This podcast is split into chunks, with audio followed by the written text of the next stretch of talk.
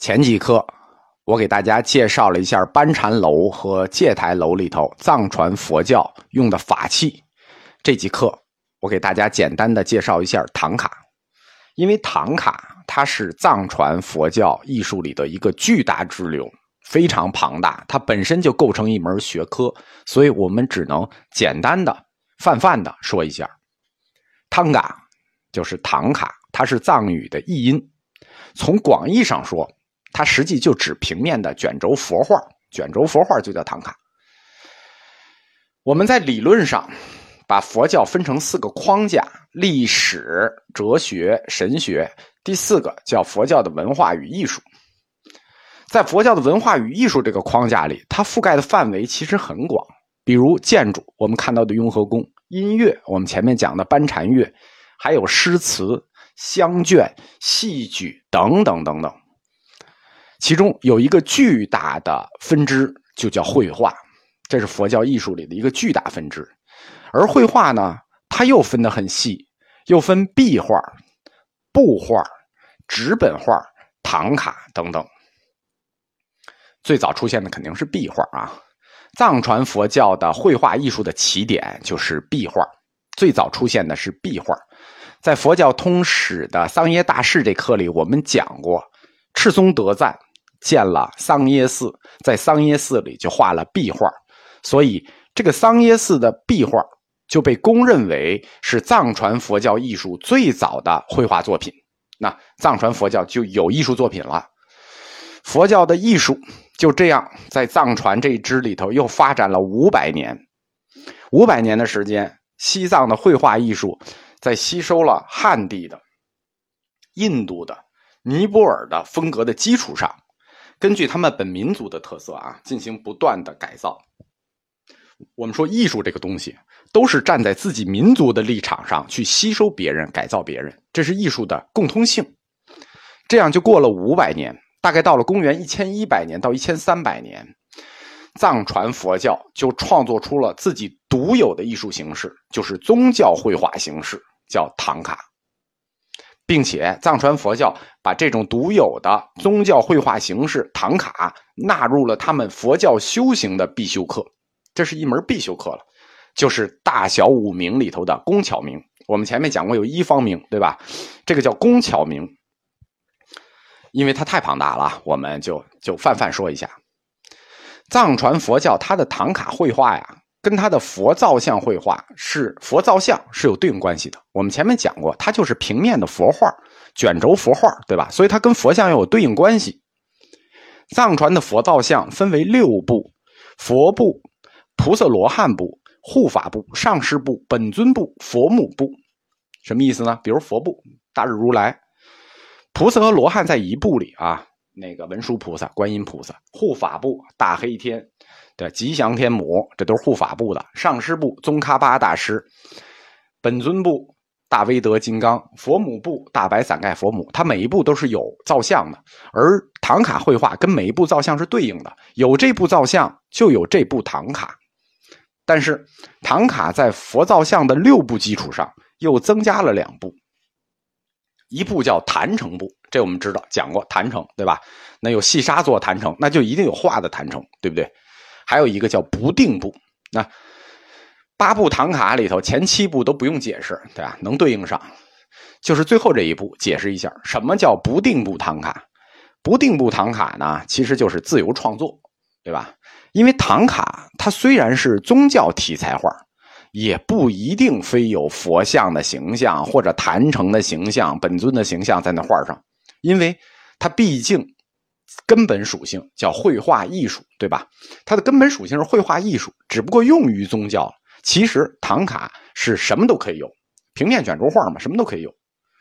比如石轮殿里头，你们就能看到天文历法的唐卡、历算唐卡和天象唐卡；在药师殿里头，你们就能看到《本草纲目》各种植物矿物的唐卡。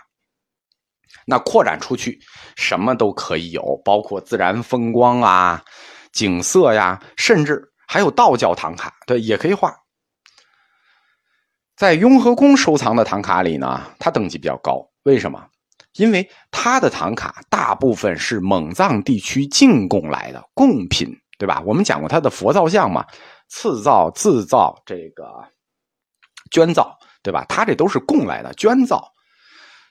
当地没有好东西敢进贡来嘛，对吧？进贡都是当地最好的东西，所以他的唐卡等级比较高。其中，他有一部有特色的唐卡是其他地方比较少见的，就是上师部唐卡。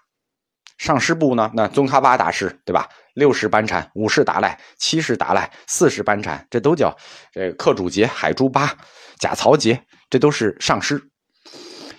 就是因为雍和宫在各个时期，它都有大活佛在这里，它外面有四个内佛仓，四个外佛仓，对吧？它的主管的扎萨克活佛啊、呼图克胡活佛很多，所以。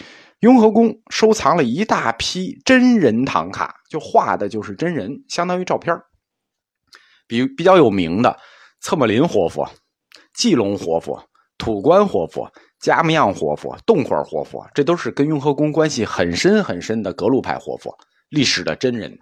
但是呢，非常可惜，就唐卡下面没有写名字。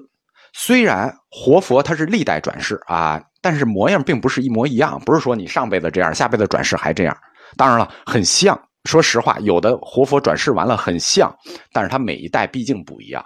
他没有写名字，你就对应不了这个唐卡。比如策莫林一世、策莫林二世、策莫林三世，你你怎么对啊？你对不上，这是非常可惜的。但是这是上师部唐卡是雍和宫唐卡里的一个特色。我们讲一下唐卡从工艺上怎么分类吧。从工艺上，我们可以分为两大类，一类叫藏式，一类叫唐式。藏式我们就不用说了，就是按藏传佛教标准制作的，这是人家的当家的，在画布上或纸本上创作的。还有一类是唐式，那跟佛道像一样，就是把汉族的工艺引进了唐卡的制作。而且，汉族工艺引进唐卡制作之后，这批唐卡的等级都比较高。为什么？藏传唐卡是画的，汉传工艺那肯定不能画了，画你画不过人家，对吧？这人家的民族特色，所以汉族工艺所谓进入唐卡，就是绣的、刺的、织的这一类。比如说缂丝唐卡、堆灵绣唐卡、刺绣唐卡、种织锦唐卡、墨拓唐卡，对吧？这个，但是汉传的唐卡呢，就是汉族工艺进去的唐卡呢，它在整个唐卡里头比较小。就是占的比很小，所以我们先把汉传的工艺进入的这类唐卡讲了，然后我们专门来讲一下，按照藏传佛教标准制作唐卡应该怎么制作、怎么使用。我们先讲汉传的，呃，汉族工艺引入的唐卡。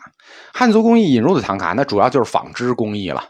第一个就是刺绣，啊，在数学店里有一幅唐卡。叫释迦摩尼唐卡，那是绣的绣的唐卡，这都是我们拿手好戏啊。第二类缂丝唐卡，缂丝这个工艺呢，其实在我们汉地也不是什么人都会的，也本身就我们这儿就少见，所以在雍和宫里也少见。缂丝唐卡，整个雍和宫只有一幅是药师佛缂丝唐卡，没展过，没见过，知道。种织锦唐卡比较多。比如原来法轮殿中央挂的那个无量寿佛大型唐卡，三米乘七米，七米乘三米，二十一平米的那个，就是种织锦唐卡。雍和宫，我们现在看到很多店里是有壁画的啊，比如说法轮殿啊、正殿。以前它没有壁画怎么做呢？它就挂的这种种织锦唐卡，就相当于壁画，挂的都是这种种织锦唐卡。还有呢，就是我们前面讲过的永佑殿西墙。钮祜禄甄嬛做的那个堆灵绣绿度母唐卡啊，那那那工艺就更复杂了。传统工艺的唐卡就是藏传唐卡、藏式唐卡，它价格已经不低了啊，已经很贵了。但是如果汉传工艺一旦进入唐卡，那就更贵，对吧？那可很显然的。那么我们老百姓想在家里供奉一个唐卡，装饰一下，或者因为信仰的原因，有没有合适我们的唐卡呢？就是。工艺简单一点，成本低一点，直说就是价格便宜一点，还真有。雍和宫汉式唐卡里有两种，特别适合老百姓，一类适合文人，叫做墨拓唐卡；一类适合阿姨，叫做纳沙绣唐卡。什么叫墨拓唐卡呢？我们汉地去拓字帖，找一石碑，把宣纸贴上，拓拓下来，墨拓这种技术叫墨拓。把唐卡刻着唐卡的木板、木经板做成底板，然后上面附上薄宣纸或者细细绢布，用拓字贴的方法把这个拓下来，这就是墨拓唐卡。这样一次可以做很多张，为什么？它相当于雕版印刷嘛。这种唐卡线条简单，就黑白两色，要不然是黑底白线，要不然白底黑线，简约风。虽然简单，简约不简单，非常适合我们中国人的审美情趣，中国文人的审美情趣。在清宫档案里就记载，从乾隆四十四年，宫中就赐过不止一次墨拓唐卡给雍和宫。比较有名的是一套班禅源流，十三张，但是因为雍和宫的好唐卡太多了，他就没展过这个，而且他都没装潢，他就卷起来一放。这是适合文人挂的唐卡，还有一种呃装饰性更强的，因为这就是黑白两色嘛。还有一种装饰性更强的唐卡，就适合阿姨挂的唐卡，叫纳沙绣唐卡。它不光适合阿姨挂，它也适合阿姨们自己做。简单的说呢，纳沙绣就是现在的十字绣，古代叫纳沙绣。一说十字绣，你们就懂了，就是很像十字绣，但有差别。